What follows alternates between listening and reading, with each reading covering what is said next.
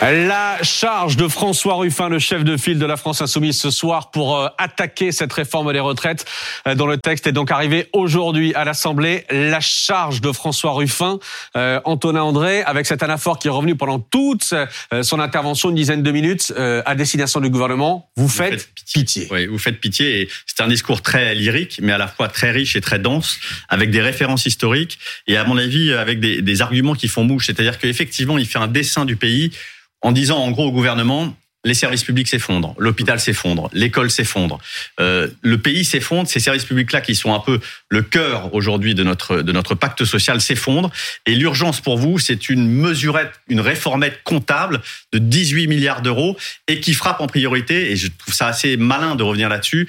Euh, les petites gens, les travailleurs de première ligne, ceux-là même que le gouvernement avait encensés euh, pendant le Covid et qui aujourd'hui sont les premières victimes de, de, de, cette réforme seraient les premières victimes de cette réforme, avec cet argument qui est de dire les gens veulent juste vivre de leur travail. Et je pense que les, les, les, les points qu'il a, qu'il a, qu'il a montré au gouvernement et qu'il a soulevés sont des points qui sont effectivement des arguments très forts sur à la fois l'injustice et sur le, cette réforme non urgente. Alors Sauf que, pardon, mais immédiatement, je vais vous donner le contrepoint du gouvernement qui dit ce soir, par la voix de Gabriel Attal, c'est la réforme ou la faillite du système. 150 milliards de déficit en 10 ans. Oui, mais le, fait est que le quoi qu'il en coûte a été euh, salué par tous les bancs euh, politiques et en l'occurrence, il a sauvé une partie de notre économie, il a sauvé des entreprises, il a mmh. sauvé de l'emploi. Et aujourd'hui, l'urgence de cette réforme reste tout de même un point d'interrogation.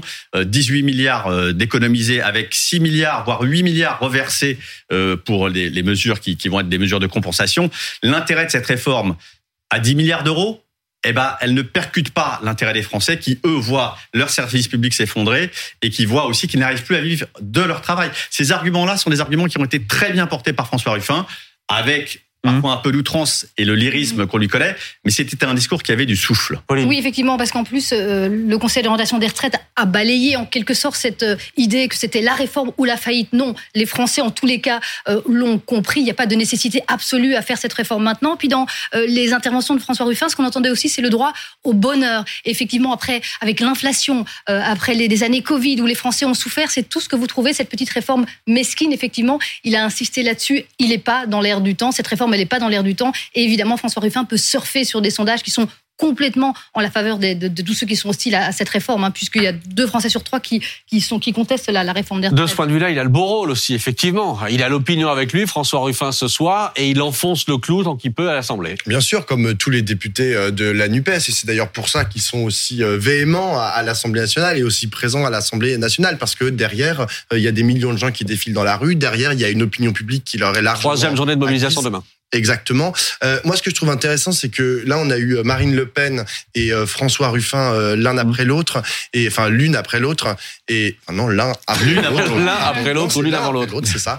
Euh, et que en fait, les deux ont fait des discours de politique générale et avec des propositions qui sont radicalement différentes. Marine Le Pen, c'est réindustrialisation, natalité, productivité. François Ruffin, il a dit écologie, répartition des richesses et sens du travail, avec cette articulation. Et c'est là, et c'est là que je trouve que François Ruffin est particulièrement euh, malin. C'est-à-dire que il a eu le souci de, de mettre en fait dans le dans le même sac, de ramener en fait ceux qui étaient un peu les partisans du droit à la paresse, qui font partie de la Nupes, hein, qui sont partie intégrante de la Nupes et de la gauche aujourd'hui en France, et puis ceux qui veulent mettre en avant euh, euh, la question du travail avec, comme disait Antonin, euh, la question de la première ligne. Et lui, il les marie les deux en disant droit au bonheur. Je le disais, c'est un moment important pour cette réforme qui arrive aujourd'hui dans l'hémicycle à l'Assemblée pour deux semaines maintenant de débat. Ça a été chaotique, ça a été compliqué.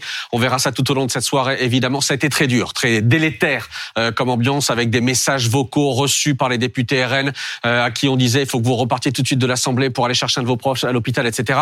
Euh, des, des, faux messages, évidemment. Marine Le Pen a dénoncé tout ça. Évidemment, on va l'entendre ce soir. Mais je voulais qu'on entende Marine Le Pen sur un argument ce soir qu'elle donne contre cette réforme des retraites. elle défend, la patronne du groupe RN à l'Assemblée, elle défend ce qu'elle appelle la France des BTS. Écoutez-la.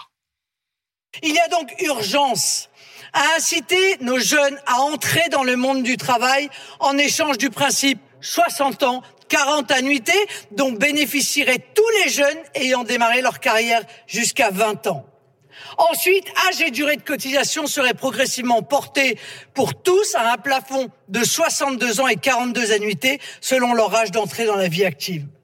Ce problème pourtant majeur pour l'économie française, vous n'y répondez en rien. Votre réforme risque au contraire de dissuader nombre de jeunes, cette France des BTS, qui concourt tant à la prospérité nationale d'entrer tôt sur le marché du travail. Voilà, la France des BTS, c'est un argument qu'avait déjà employé la semaine dernière Jordan Bardella en débat ici sur euh, sur notre plateau euh, ABFM TV. C'est la France de ceux qui commencent à travailler tôt en réalité. Oui, alors on pourra leur objecter qu'il y a beaucoup, beaucoup a été fait pour l'apprentissage et la promotion du BTS justement dans les gouvernements précédents. Et en réalité, elle n'est pas si importante que ça. C'est-à-dire qu'on voit aussi beaucoup de jeunes qui rentrent dans les BTS ou dans l'apprentissage et puis qui, vers 18-19 ans, euh, veulent reprendre le cours normal de leurs études. Donc, en réalité, c'est un argument qui, qui peut porter et qui, on voit bien qu'il cible effectivement. C'est la mesure des gens qui ont travaillé, euh, commencé à travailler avant 20 ans.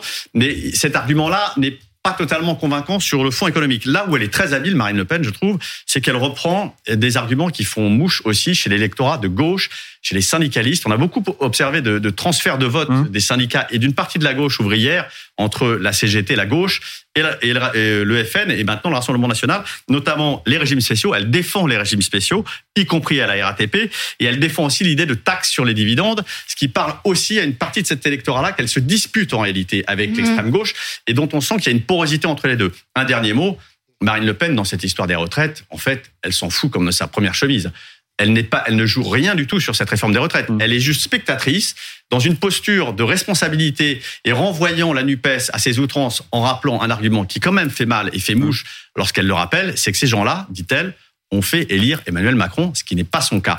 On voit bien qu'elle est une spectatrice active, mmh. mais qu'en réalité, elle n'a pas grand-chose à faire pour éventuellement ramasser la mise à l'issue de, cette réforme. En tout cas, pour, revenir sur cette France des, BTS ou la France qui se lève tôt, on l'a entendu euh, également, on sent que tous les partis, que ce soit le Rassemblement national, euh, que ce soit effectivement l'extrême gauche, mais pas seulement, du côté de LR aussi, on veut récupérer cet électorat. On entend Aurélien Pradier hein, qui parle évidemment de l'injustice de la réforme des carrières longues. C'est euh, toujours encore maintenant, d'ailleurs, malgré les avancées proposées par la Première ministre, c'est toujours son argument principal. Donc on sent que tous ces partis, ils ont une partition extrêmement extrêmement importante à jouer en ce moment autour de cette réforme des retraites, effectivement, qui n'est pas forcément pour tous leur premier argument de vente, mais ils sentent qu'il y a quelque chose qui se joue en ce moment pour récupérer une partie de cet électorat que, certains ont perdu. Bien sûr, avec une énorme difficulté quand même pour Marine Le Pen, c'est que euh, ben ses partisans, euh, il ne peut pas y avoir un seul drapeau dans les dans les dans les manifestations aujourd'hui euh, parce que les syndicats n'en veulent pas et globalement les manifestants n'en veulent pas. Je vous entends souvent dire oui, mais en fait, vous savez, les gens les gens qui votent Rassemblement national ou les militants du Rassemblement national,